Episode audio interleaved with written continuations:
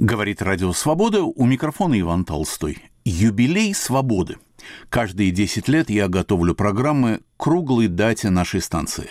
Сперва это был цикл полвека в эфире, затем новое десятилетие, теперь стукнуло 70. Но в непрерывном потоке программ случилась одна, пошедшая в некалендарном ряду. Она вышла в эфир по итогам 2013 года, но была посвящена даже не самому 13-му, а размышлениям о будущем радио. Забыть ее было бы жаль, уж очень яркие личности в ней участвовали. И сегодня, когда мы начинаем цикл исторических программ программ к нашему 70-летнему юбилею, возьмем тот эфир для затравки. Итак, запись 25 февраля 2014 года. Говорит Радио Свобода, у микрофона Иван Толстой.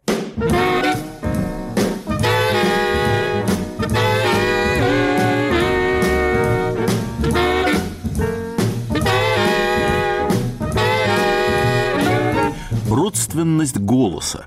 Размышления о судьбе вещания. К 61-й годовщине радиостанции.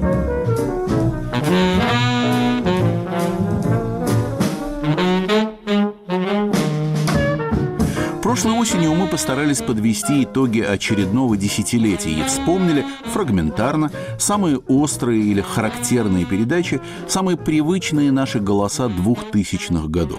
Кто-то не попал в тот программный цикл, но я очень надеюсь, что не обиделся, потому что просто не хватило посадочных мест. И это связано в большой степени с тем, что сами выступления наших авторов стали за эти годы немного длиннее, глубже, полноводней. И часто маленьким фрагментом не обойтись. Сегодня мы постараемся подсмотреть в будущее, что мы хотим взять с собой в следующее десятилетие, от чего негоже отказываться, как доберемся вон до той солнечной полянки на далеком берегу. Помечтаем. Первый мечтатель, особо почетный участник программы, наш ветеран, сотрудник «Свободы» с 1966 года, в конце 70-х главный редактор русской службы, журналист и переводчик Леонид Владимирович Владимиров. Я поступил на радиостанцию «Свобода», когда ей было только 13 лет, и успел познакомиться с двумя из отцов-основателей «Свободы». С самого начала и мне, и многим было неясно, для чего создавать радиостанцию, вещающую на Россию, когда есть же «Голос Америки». И «Голос Америки» был очень популярен в России. Я сам, находясь в Москве, слушал его со всякими ухищрениями.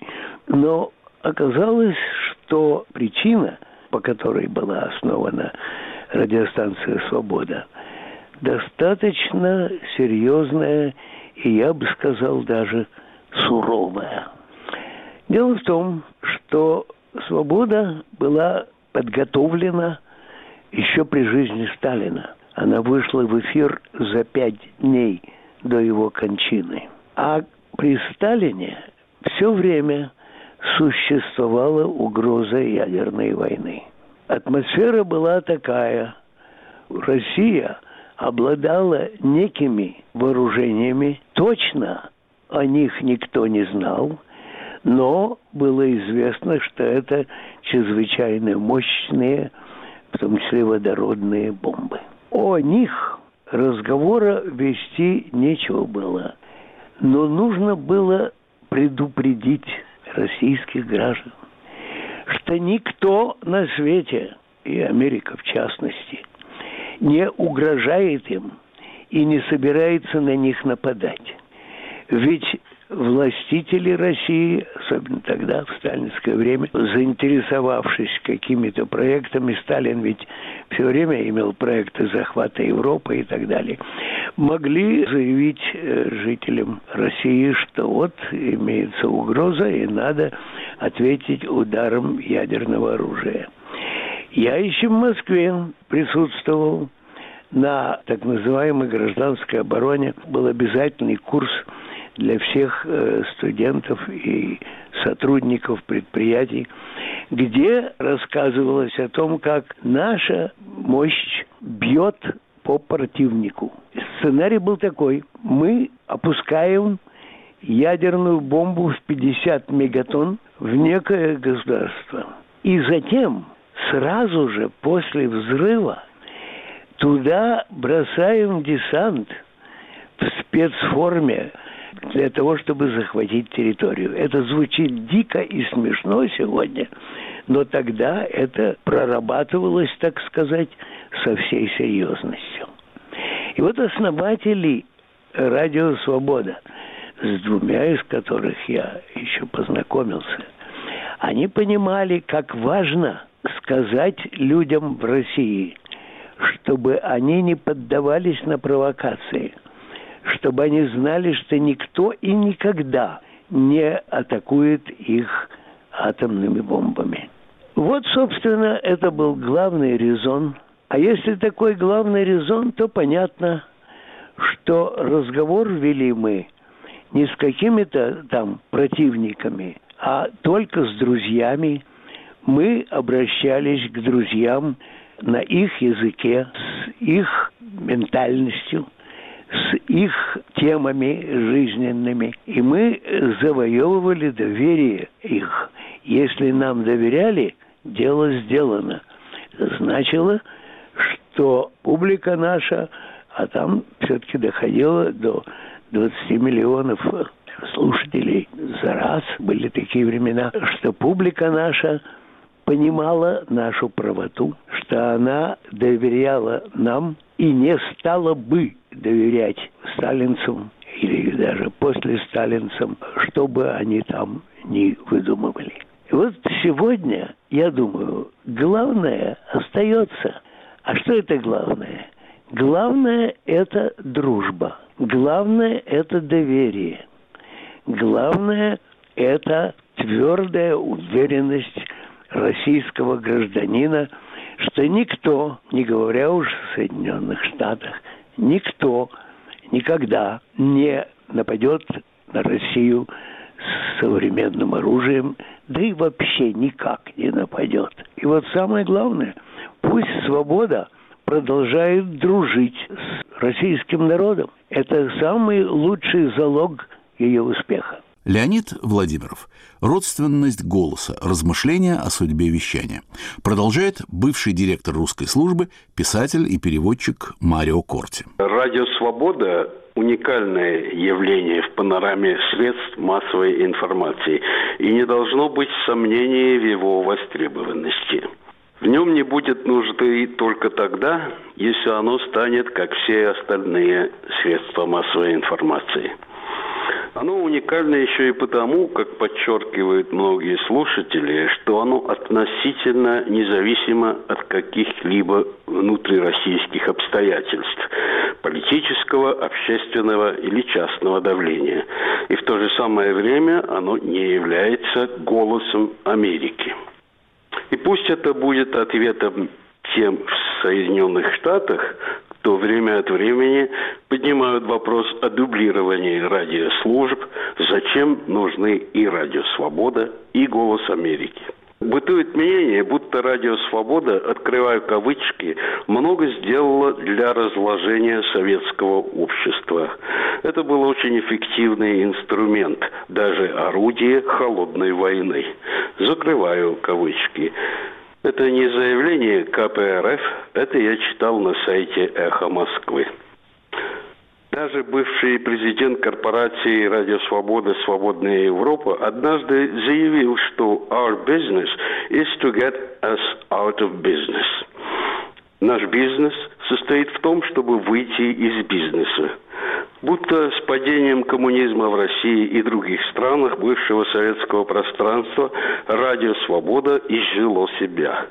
Работа «Радио Свобода» всегда отличалась не стремлением что-либо уничтожить, а конструктивностью, распространением достоверной информации, продвижением положительных ценностей, уважением к чужому мнению и передачей положительных эмоций.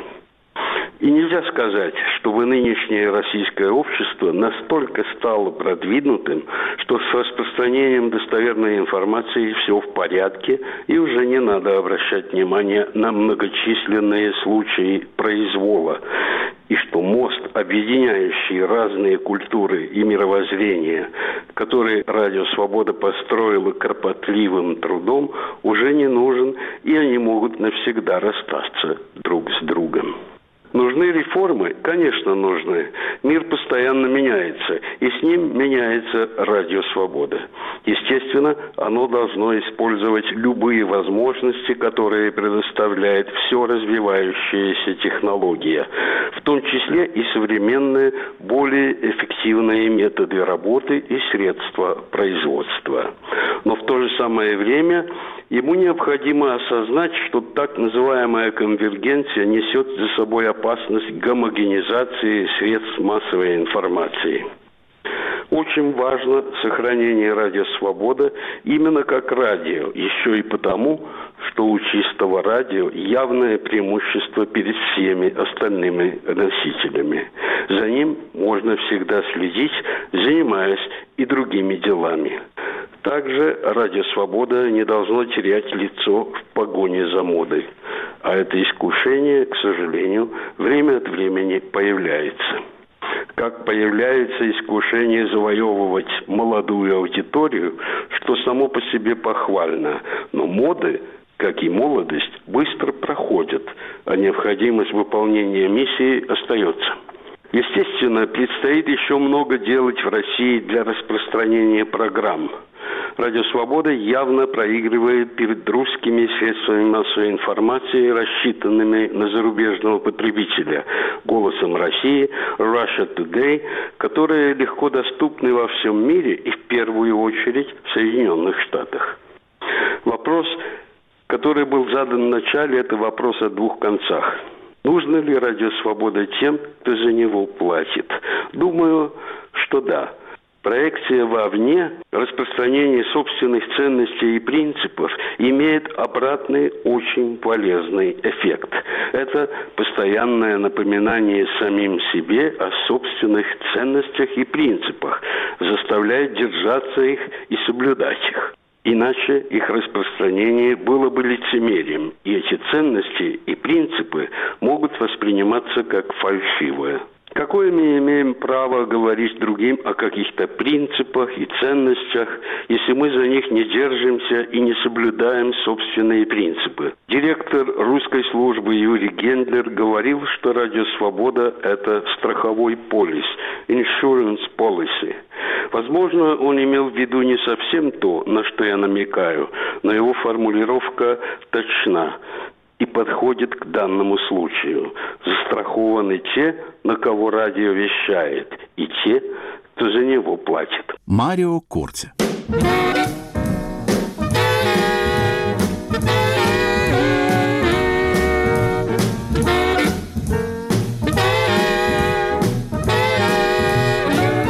Волнах Радио Свобода программа «Родственность голоса».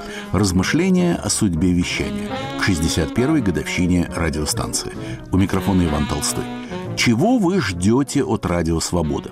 Голоса москвичей. Сейчас вот, к сожалению, в связи с тем, что Радио Свобода вещается исключительно в интернете, это, ну, это для меня это немножко проблематично. У нас тем более вся семья как бы слушает. Это наша любимая радиостанция была. Но сейчас мы перешли на формат коммерсанта FM, потому что интернет это немножко неудобный, некомфортный формат. Жизнь начинается рано утром, надо включить эту кнопку. Все делают в доме свои какие-то дела, слушая радио. Интернет как-то это немножко мы привыкли к радиорепортажам. Я же бесконечно мы это слушали. Помимо того, что мы просто по голосам знали всех как бы комментаторов радио Свободы, начиная там с Качкаевой, там, э, ну практически все люди. Я даже по фамильно вот сейчас вот так вот э, не хочу сбиваться, но мы слушали все репортажи. Не могу сейчас перечислить фамилии вот так вот мгновенно, но точно знаю, что у нас все репортажи и все как бы форматы рубрик были нам важны, интересны,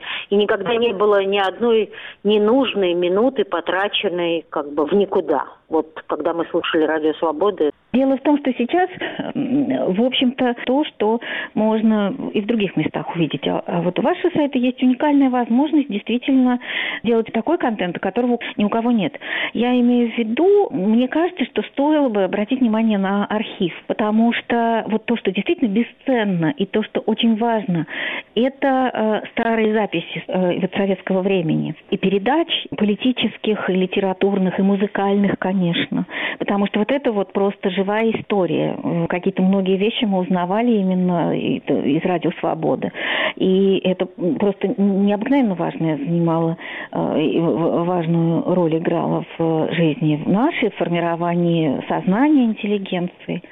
И мне кажется, вот если бы потихонечку начать это все как-то, я не знаю, как там, что с правами, насколько это технически возможно, но если бы это можно было делать, постепенно все это осваивать, представлять, анализировать, вспоминать, вот, вот э, делать какие-то указатели, поиск, там, я не знаю что, вот это э, была бы совершенно, был бы бесценный вклад просто. Мне понравился дизайн, он легкий, лаконичный, в современном тренде плоского дизайна принципе, все блоки текста красиво и понятно выделены, и э, мне как пользователю удобно их воспринимать. Но особо так вот конкретное что-то не привлекало. Больше всего, конечно, привлекает видео разделы. Вот, то есть я, к сожалению, не запомнил конкретные названия, но именно разделы, у которых видео на главной странице показываются, вот на них хочется в первую очередь зайти посмотреть. Ну, считаю с удовольствием Лилю Пальвелеву с ее ключевым словом. Замечательная передачка. Очень люблю игры на свободе с нашими прославленными спортсменами, их точка зрения на сегодняшний день. Замечательная актуальная программа «Грани времени», где очень много интересных гостей лицом к событиям. Тоже прекрасно, актуально все. Не хватает, мне кажется, более социальных каких-то. Вот то, что народ требуется, то, что народу интересно. Да, замечательная передача про образование, но не хватает, еще можно было бы про здоровье пустить какое-нибудь что-нибудь интересное. Так москвичи оценивают работу «Радио Свобода». Мнение москвичей записала Елена Поляковская. Куда идет свобода? Я беседую с нынешним директором русской службы Ириной Лагуниной. Хотелось бы ответить на этот вопрос, что мы идем в область развития видео или интернет-телевидения. Хотелось бы, потому что это то пространство в России, электронное, визуальное медиа, э, которое полностью подчинено государству сейчас и полностью захвачено государством для не только формирования определенного потока информации, но и для, конечно же, формирования определенного мира ощущения у российской аудитории аудиторию российской публики. Однако, почему я говорю «хотелось бы», однако мы все понимаем, что развитие интернет-телевидения – дело затратное, э, дело, э, требующее огромного количества технического персонала, э, технических служб, которые, в общем, у нашей организации долгое время бывшей практически чисто радио, и даже интернет-сайт был радийным сайтом в большей степени, чем информационным или читабельным как бы сайтом. Таких возможностей, таких квалификации у нас пока нет, но, тем не менее, мы потихонечку развиваемся в этом направлении тоже. Я, может быть, начну с того, что куда мы пришли за это время.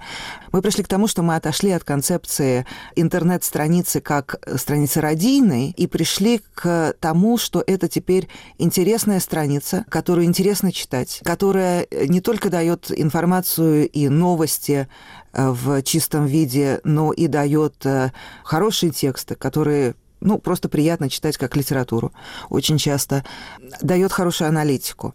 Дальше в каком формате развивается идея статьи, идея материала в любом удобном. Если это удобнее сделать в звуке, мы это делаем в звуке.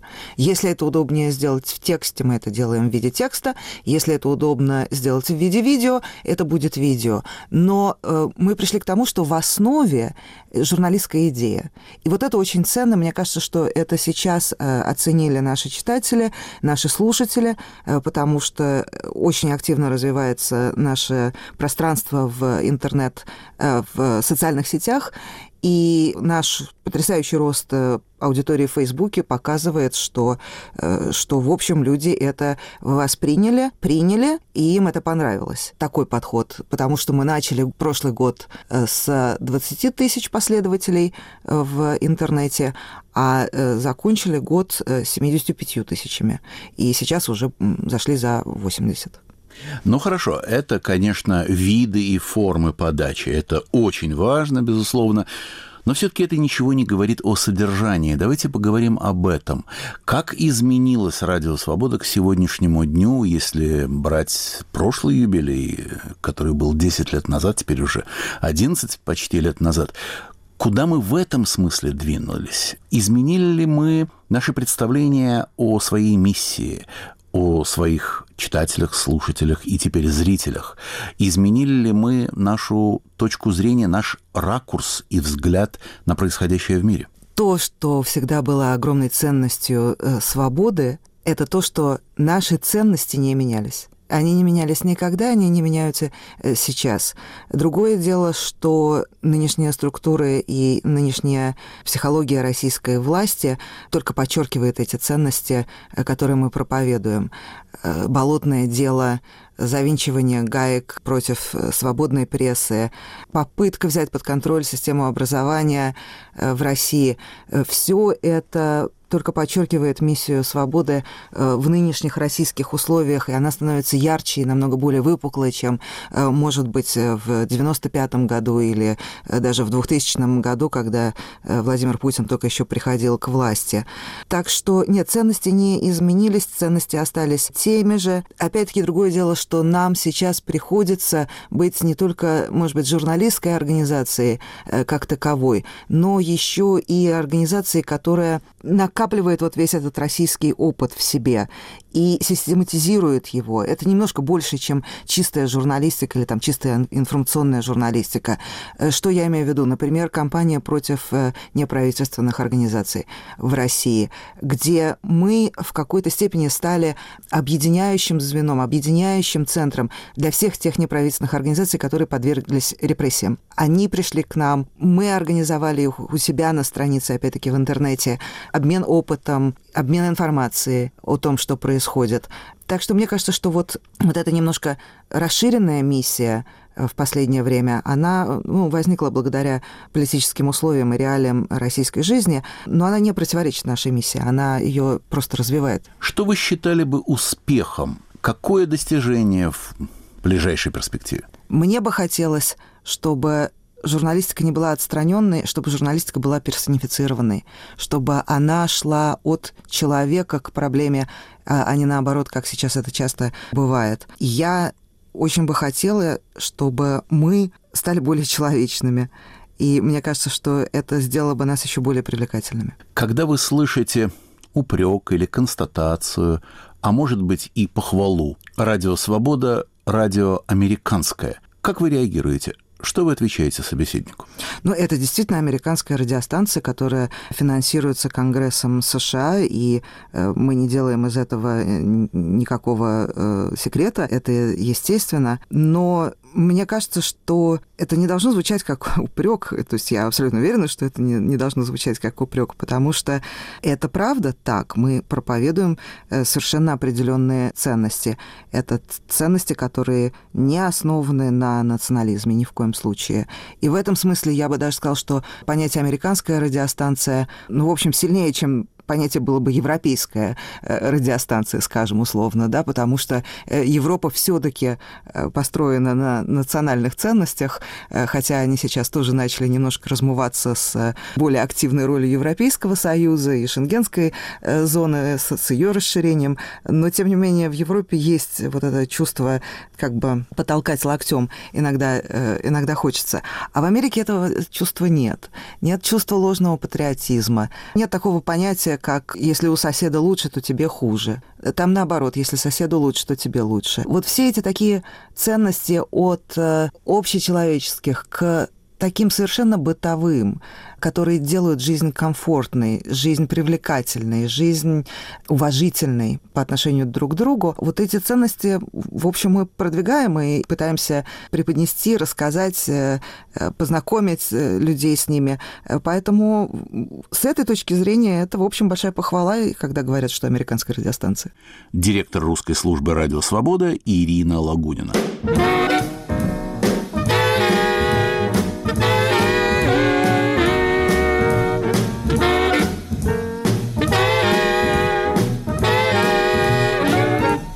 Вы слушаете программу «Родственность голоса. Размышления о судьбе вещания» к 61-й годовщине радиостанции. Правозащитник Павел Литвинов – один из семерки смельчаков, вышедших на Красную площадь в августе 68-го. Павел Михайлович присутствует в наших программах. Поначалу как имя, затем как голос, участвует в политических и исторических передачах. В чем вы видите смысл нашего журналистского существования? Да, Иван, что я могу сказать? К сожалению, так сказать, смысл э, работы «Радио Свобода» сейчас тот же самый, который был всегда. Говорить о том, о чем нельзя говорить или о чем недостаточно говорить. Самое главное э, в радио было именно это. В советские времена через глушилки мы пробивались слушать «Радио Свобода» именно потому, что через шум мы могли узнать что-то, что было за семью замками в России. Ну, в это время был Советский Союз – и, в общем, мы узнавали, как людей сажают в тюрьмы, в сумасшедшие дома за то, что они говорят. Мы узнавали о том, что происходит в мире, что на самом деле происходит на Ближнем Востоке или в Европе, или в Восточной Европе. Мы узнали там вторжение Чехословакии. И, в общем, сейчас то же самое. Конечно, сейчас можно больше узнать. Сейчас есть интернет, сейчас есть даже российское радио дает какую-то информацию, и даже довольно много можно сказать. Тем не менее, этого недостаточно, потому что говорить можно только под определенным углом. Если начнешь говорить все как есть, твой радиоканал закроют, как вот происходит сейчас с каналом «Дождь», и так или иначе Радио Свобода всегда останется со своей важной, большой или маленькой нишей. Дело кончится только тогда, когда будет настоящая свобода, и тогда Радио Свобода будет не нужна. Вот, а пока без нее никуда не денешься. Свобода прожила свою первую историю, совпавшую с эпохой глушения, железного занавеса, холодной войны и так далее. Казалось бы, люди, пережив такой поворот колеса, выходят на повторный поворот уже в ином качестве. Сказанное услышано, доступно и содержательно, и в любой форме, и тем не менее ясно, что наш слушатель чего-то принципиально не усвоил. Как же должна вести себя свобода, чтобы достучаться до аудитории? Что случилось, что прежние уроки не были восприняты? Хороший вопрос, Иван. Что я могу сказать? Ну, во-первых, есть простой ответ, который я уже дал. Надо стучаться, пока не, до, не достучишься, имеющие уши да слышат. Это все общие слова, к сожалению, имеющие смысл что-то важное не произошло. Кроме того, это не та же аудитория. Все-таки это дети и внуки той аудитории. Они появились в новом мире. И массы уроков не было усвоено именно потому, что в советское время, когда слушали через глушилки, те, кто пробивались, они действительно дышали как свежим воздухом, потому что ничего не было. Сейчас довольно много есть и люди могут путешествовать, могут что-то узнать. Но где-то какой-то важный поворот, важный ключ, видимо, требует нескольких поколений. Каждое поколение должно усваивать и узнавать заново. Например, один из уроков, который э, вот в наше время пытались принести диссиденты, и, и Радио Свобода им в каком-то смысле помогала в этом, это э, повышение уровня правосознания, то есть понимание важности такой относительной ценности, как закон. Без закона одинакового для всех страна не может развиваться. Коррупция есть везде, но когда коррупция доходит до определенного уровня, что коррупция важнее закона, везде страна не может развиваться, она может только оставаться в третьем мире. И, конечно, в третьем мире, когда есть там э, высокие цены на нефть, можно как-то крутиться, получать хлеба и зрелищ, смотреть Олимпийские игры, чего-то производить, чего-то получать. Какая-то жизнь есть. И даже можно съездить куда-нибудь на Кипр или, я не знаю, куда там ездить, в Турцию. То есть есть какое-то подобие жизни, которое в советское время почти не было. И многих это устраивает. Вот, надо помнить, что это только первый, так сказать, глоток нормальной жизни, и что дальше людей будет не устраивать. Радио Свобода нужно чтобы оно в нужный момент, так сказать, сказало, ребята, вы хотите так жить, как вы жили в новом мире, когда весь мир двигается в совершенно ином направлении, или, или вы хотите быть вместе со всем миром. И об этом надо напоминать. И вот уважение к закону, то, как живет большинство в западном мире, один из самых главных вопросов. И Радио Свобода должна об этом говорить, должна напоминать о вопросах права, прав человека. Конечно, она это делает, но надо не уставать, неумолимо, неутомимо продолжать это, этого делать, продолжать развивать нормальные отношения. Я говорю банальности, но больше не о чем говорить. Павел Михайлович, вы можете сравнить две Америки? Вы прожили в Америке практически столько же времени до распада Советского Союза, сколько и после распада. Отличалось ли американское отношение к радио «Свобода» тогда от нынешнего? Ну, американское отношение так в среднем мне трудно сказать, потому что большинство американцев как бы даже не знают, что существует радио «Свобода». А те, кто знают, во времена Холодной войны, так сказать, во времена противостояние между Советским Союзом и Соединенными Штатами или свободным миром и несвободным миром. В это время деятельность была одобрена, но никто, конечно, не знал, что точно говорится в этом. И никто не знал разницы между Радио Свобода, скажем, Голосом Америки, BBC. Это были голоса. Для одних это был глоток свободы, для других это были враждебные голоса. И, в общем, американцы одобряли, так сказать, чтобы были срачены деньги и на то, на то, чтобы люди говорили. И эти люди жили на Западе, никто не, мог в то время приезжать. Сейчас все-таки поразительно, что есть офис «Радио Свобода» в Москве. И это, конечно, все, все абсолютно меняет. С какой-то стороны было трудно понять, для чего нужна радио «Свобода», когда началась перестройка и начались перемены, режим Горбачева, режим Ельцина и так далее. Я встречал людей вполне официальных американских, которые говорили, ну зачем нам это нужно? У них сейчас есть то и все, у них есть НТВ и так далее. И было отношение, что, может быть, снизить финансирование и так далее, что, может быть, этого, этого уже не нужно. Вот. Я всем отвечал, что э, дай бог, чтобы вы оказались правы, но пока не надо торопиться, надо удержать, так сказать, держать людей, которые понимают, чего не хватает в смысле свободы в Советском Союзе и в России, и надо их, чтобы они были готовы. Это гуманитарная акция. И это, в конце концов, обойдется западному миру дешевле, так сказать, продолжать говорить. Если никому не будет нужно радио «Свобода», так прекрасно. Вот, давайте подождем, давайте посмотрим, что, что происходит. И действительно, НТВ закрыли, так сказать, радио «Эхо Москвы» еле, так сказать, выживает. Вот сейчас закрывают «Дождь».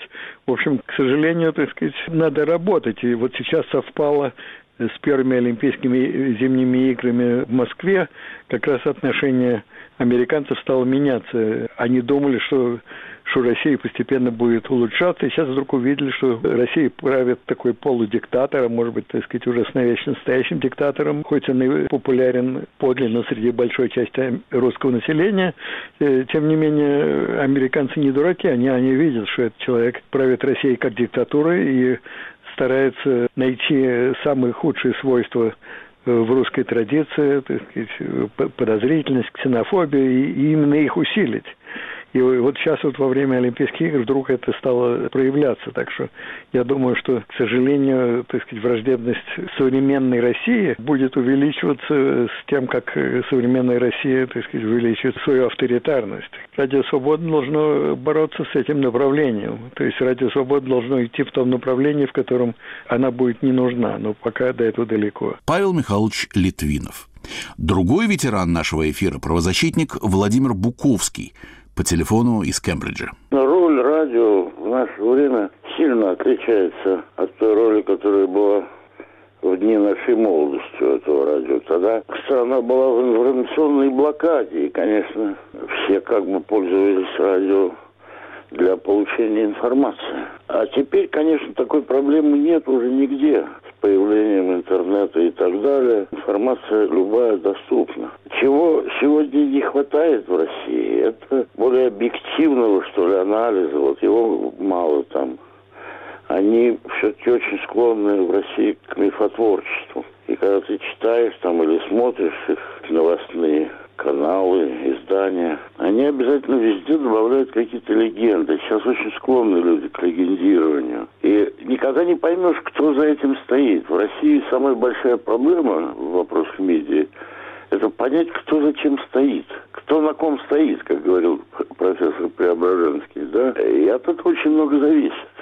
Путаница невероятная. Радио из-за рубежа предполагает полную объективность, как бы незаинтересованность источников и аналитиков. Вот некий такой камертон, что ли, вот пункт отсчета радио из рубежа могло бы предоставить. Вот, мне кажется, та роль. А отсюда и анализ, отсюда и как бы э, фичерс, то есть э, статьи. Это, мне кажется, единственное, что сегодняшнее зарубежное радио имеет, чего не может предоставить по определению медиа внутри страны. Владимир Буковский.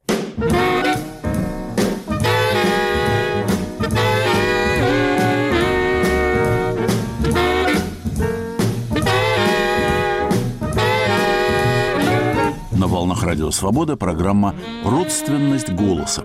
Размышления о судьбе вещания» к 61-й годовщине радиостанции. У микрофона Иван Толстой. Вновь глаз народа. Жители Самары.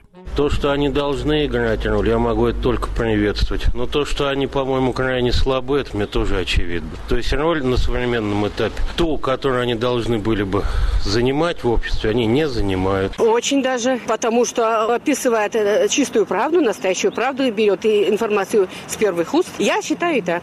Про радио «Свобода» все понятно. В первую очередь, это, конечно же, независимая пресса, более-менее свободная и более-менее туда не очень сильно лезут. Больше, э, мне кажется, ничего не существует. То есть телевидение полностью лежит под властью, и практически все газеты лежат под властью. Конечно, очень нужны, но я как-то их вроде бы как бы не очень ощущаю. Да сдвигов вообще нет, действительно. Вот смотрим мы радио, телевидение, ничего. Нет надежды веры ни в кого уже. Сейчас молодые люди радио не слушают, потому что радио это не модно, не популярно. Сейчас в основном только если интернет-радио, возможно, подкасты какие-то, аудио, видео. Независимый от российского правительства канал, вот это главное, российской власти. Радио Свобода, канал, вещающий на русском языке. Есть еще Deutsche Welle, BBC. Единственный сейчас независимый канал информации о России – это иностранные средства массовой информации, в том числе Радио Свобода. В таком государстве, как Российская Федерация, Просто это не может быть спасением для некоторых людей. Потому что о них, например, сообщает Радио Свобода. Радио Свобода, оно теперь духоподъемно и патриотично. Вот пусть они послушают выступление посла Макфова, и они поймут, что это путинец больше, чем, может быть, какой-нибудь сам даже и Путин. На сегодня день они себя подпортили немножко желтой стороны. Вот. А раньше было уважаемо. Не самую маленькую роль, не самую незаметную. И я думаю, что достаточно существенную в надежде надежде на то, что это независимая информация и вообще потребителю информации нужно множество источников. Право выбора принадлежит гражданину, тому, кто ищет информацию. Источников информации должно быть много, тем более учитывая ситуацию в нашей стране. Потребителю нужны не успехи чиновника, а объективная ситуация, в которой он живет, возможность ее анализировать, возможность видеть разные точки зрения. Я так считаю. Ну, сами журналисты просто себя порой там а, как-то дискредитируют, и просто поэтому, а, может быть, отношение к ним такое негативное время от времени. А так-то как, мы ничего не будем знать? Я их вообще не вижу, э, роли это никакой. Вот мы, обыватели, мы не видим этой роли никакой. Я еще, будучи советским школьником, по ночам крутил, значит, э, ручку своей радиолы для того, чтобы найти радиостанцию «Свободу» и послушать альтернативный взгляд на происходящее в нашей стране. Поэтому э, я думаю, что сам факт того, что существуют радиостанции, которые могут объективно и, по крайней мере, независимо или с другой точки зрения освещать политические и общественные процессы, это для людей, которые не обладают административным ресурсом, у которых не допускают к существующим российским средствам массовой информации, это крайне важно. Так самарцы отвечают на вопрос, какую роль играет или могло бы играть Радио Свобода в сегодняшнем мире, где и без того много разных источников информации и аналитики. Опрос провел наш корреспондент Сергей Хазов. Где мы находимся и куда идем, как журналистская организация? Я попросил поделиться своим видением президента «Радио Свобода», дважды президента, Кевина Клоуза. Это интереснейший вопрос, и ответ на него состоит из многих частей, так что я постараюсь ответить как можно короче. Во-первых, радио последние 60 с лишним лет было нашим основным способом связи. Радио – невероятное средство масс-медиа для любого одаренного слухом человека. Это самое близкое человеку СМИ, потому что под него можно открыть книгу, размышлять о мире, мыть посуду, готовить ужин, заваривать чай, кофе. Человеческий голос, несущий идеи и свидетельства. Я что-то видел, что-то слышал, чего-то касался. Это сила. Происходящее в частной жизни одного человека можно передать через эфир другому со скоростью света. Это волшебный инструмент масс-медиа. Я всю жизнь провел с радио, и мне всегда казалось, что это лучшее СМИ для воображения, потому что человек не видит происходящего. Радио возбуждает творческое мышление, креативные центры мозга. Вы подключаетесь к голосам, но при этом можете свободно размышлять, что невозможно с другим могучим СМИ, также моментально приходящим к нам с телевидением. Разумеется, телевидение – великая сила, популярнейшая СМИ. Но в нем звук сливается с изображением, и от того оно делает нас в какой-то степени пассивными и ждущими очередного аудиовизуального сегмента. Радио же действует по-другому. Слушая его, мы не превращаемся в зрителей. Зрители хлопают в ладоши, свистят или умирают от скуки. Но в целом они неподвижны, а слушатели радио, напротив, могут заниматься другими делами. Радио обвивает их жизнь, и потому это необычное СМИ. Думая о будущем, мы помним, что у нас уже пять поколений слушателей. Мы ведь 60 лет эфире. И наше место в сознании миллионов людей уникально. Мы вещаем на 29 языках. Теперь мы еще и в интернете. Делаем видео и печатные репортажи. Тем самым охватывая три основных способа передачи информации. Мы не можем буквально коснуться людей, но они слышат нас, видят и читают. Это очень важно, что новые медиа становятся частью нашей работы. Наши отношения с аудиторией не деловые, а ценностные. Люди обращаются к нам, потому что наша работа дает им что-то, чего порой нигде больше не достать.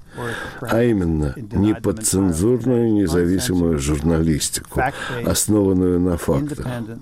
Журналистику, неизменный девиз которой новости бывают и хорошими, и плохими. Наша задача – сообщать правду. Это наше обещание слушателям, читателям и зрителям, пользователям социальных сетей.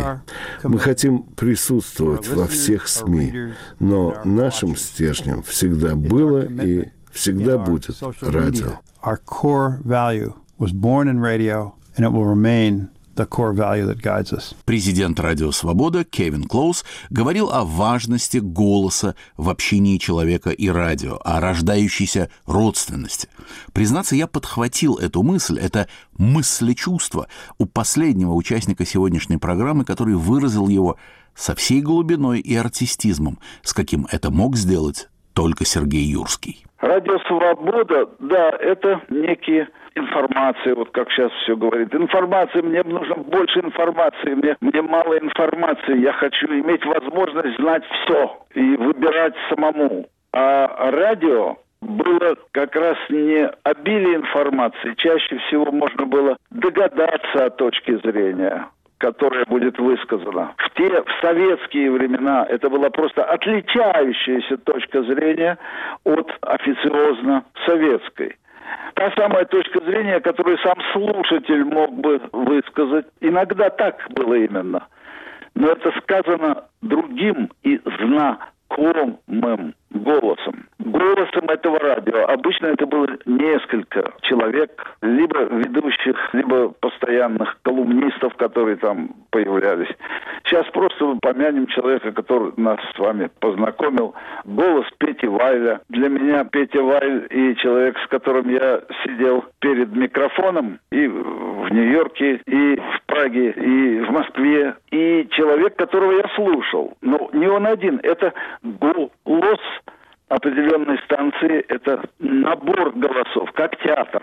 Но это живые голоса, реальные голоса, в них есть свои обертона, в них есть своя интонация. И вопрос то, что он информирует меня и дает точку зрения, и я слышу новую информацию, и я соглашаюсь с точки зрения, это часть. А главное, что это этот самый голос, эти самые голоса. И чувство одиночества, которое, я думаю, что чем больше людей на земном шаре, тем сильнее чувство одиночества каждого отдельного человека. А с приходом интернета это вообще стало все вокруг не я, оно шевелится, живет, нападает, восхищает, бурлит. Но это не я, а я один. Радио был живой полет, живой полет другого существа, целого существа. Почему я вот так очеловечиваю это явление, отделяя его от э, консервов любых, от дисков, от флешек. Там тоже голоса. Не знаю, почему-то я этот телефон с изображением, как он называется, скайп, я до сих пор э, не понимаю и удивляюсь, зачем он нужен. Потому что он должен выдавать человека, э, его изображение, когда он не чувствует, что его изображают. Это ловля на нехорошем. А голос человека, который хочет, чтобы услышали его голос, это твой собеседник. Что такое радио? Я вам прочту одно из маленьких и емких стихотворений Иосифа Александровича Бродского, а вы его послушайте. Это один образ. Подруга милая, кабак все тот же, все та же дрянь красуется на стенах, все те же цены.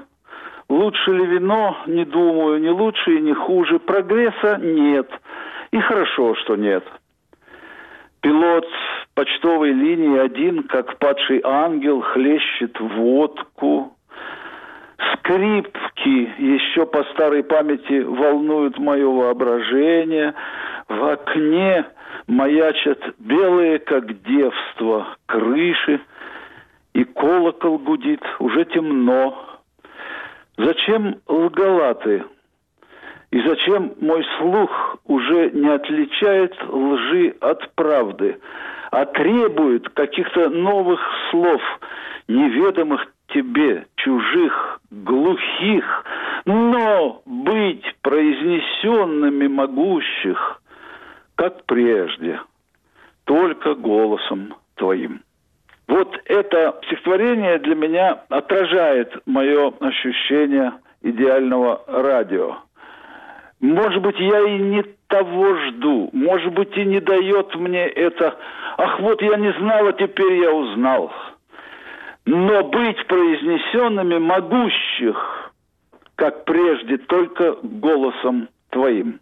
Вот эта родственность голоса, который возбуждает в тебе лучшее, в том числе и твой интеллект, ответную реакцию, может быть, несогласие даже. Но мы, мы повидались, мы сблизились. И именно радио давало это ощущение. Вот образ. Но я вам скажу другой образ, опять-таки корреспондирующий с этим. 22 августа 68 года, раннее утро, 6 утра, город Прага. Мы сидим на улице, на которой жила моя подруга Алина Маравкова, которая в этот день отмечала выход ее перевода «Мастера и Маргариты». Два часа назад ушла Елена Сергеевна Булгакова, которая сидела с нами, участвовала в этом празднике. и летают самолеты. Радио передает э, сообщения о входе танков. Все это мною и рассказано, и описано сотнями людей, пережито, взято в себя. Ну, это можно уже даже и не вспоминать, это слишком далеко. Последний, кто об этом вот так конкретно вспоминал, его впечатление был Евтушенко, вот о нем был фильм, и он с Соломоном Волковым разговаривал тоже на эту тему. Этот момент, когда он узнал, когда он написал этот свой стих. Но вот в этот самый момент мы не разбирали слов с моим товарищем Гришей Хайченко, с которым сидели у Алены. Алена нам переводила сквозь слезы и рыдала. Уже слышны были танки за окном, потому что мы были в, в центре города. И вот тут радио прервало передачи. Сперва они говорили, что вот танки там, потом они передавали призывы правительства, не, не, не оказывайте сопротивления, все это мы слышали. Пропускайте танки, приветствуйте танки, объясняйте им, ну там разные вещи, все это шло в переводе для нас с чешского на русский язык. А потом радио замолкло, мы сидели, только самолеты были слышны все быстрее, все чаще, все чаще, они у, у окна уже пролетали. И вдруг опять заговорило радио, но оно прерывалось стуками. И тогда прозвучали слова, которым я и веду. Дикторы кричали «Запомните наши голоса! Сейчас войдут, нас подменят, с вами будут говорить от имени тех людей, которые будут руководить всем происходящим. Это будут другие люди. Они будут говорить, наверное, хорошо и убеждать вас. Но знайте, что мы были, запомните наши голоса. Не спутайте, запомните наши голоса. Я это запомнил, на всю жизнь запомнил. Вот это вещь, что не все равно. Может быть, потом еще наладится. Может быть, в этой же студии будут хорошие передачи, будут хорошие голоса. Но когда эти люди в этой ситуации, в этот момент – 20 раз произнесли эту фразу, и потом больше я никогда, естественно, не слышал их голосов. Кто они, как их фамилии, я не знаю, это чешские дикторы, чешские ночные ведущие. Но я запомнил это, и я понимал, что это для Алены, моей подруги, что это для прожан, которые были, и что это для меня, случайного гостя, оказавшегося здесь в этот момент. Вот это тоже радио, где потом, потом было время чешской реакции, я его тоже застал, Потом было возрождение чешское, потом был замечательный Гавел, потом Гавела скинули уже, так сказать, как ненужное, отжившее, потом он умер. Теперь есть некая Чехия, и там, наверное, есть всевозможные талантливые люди, которые разговаривают. Но что было, то было. Вот эти люди, которые сказали, запомните наши голоса, они не говорили, не верьте тому, что вам скажут. И все. Они говорят, просто запомните, вот эти самые голоса, они остаются навсегда в памяти, и они в свое время составляют очень важную часть жизни для тех, кто слышит это радио. Тем более, когда мне не раз приходилось и работать для радио, тем более я эти вещи обе и Бродского стихотворения, и этот вскрик вспоминал. Это давало мне чувство ответственности как человеку, севшему у микрофона и глядящего в стенку.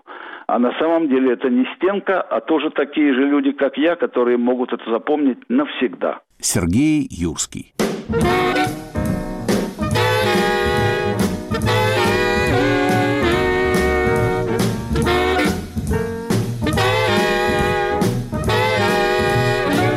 Родственность голоса. Размышления о судьбе вещания к 61-й годовщине радиостанции. В передаче участвовали Леонид Владимиров, Марио Кортия, Ирина Лагунина, Павел Литвинов, Владимир Буковский, Кевин Клоус, Сергей Юрский, жители Москвы и Самары. Над программой работали режиссер Илья Бобчинецкий и редактор Иван Толстой.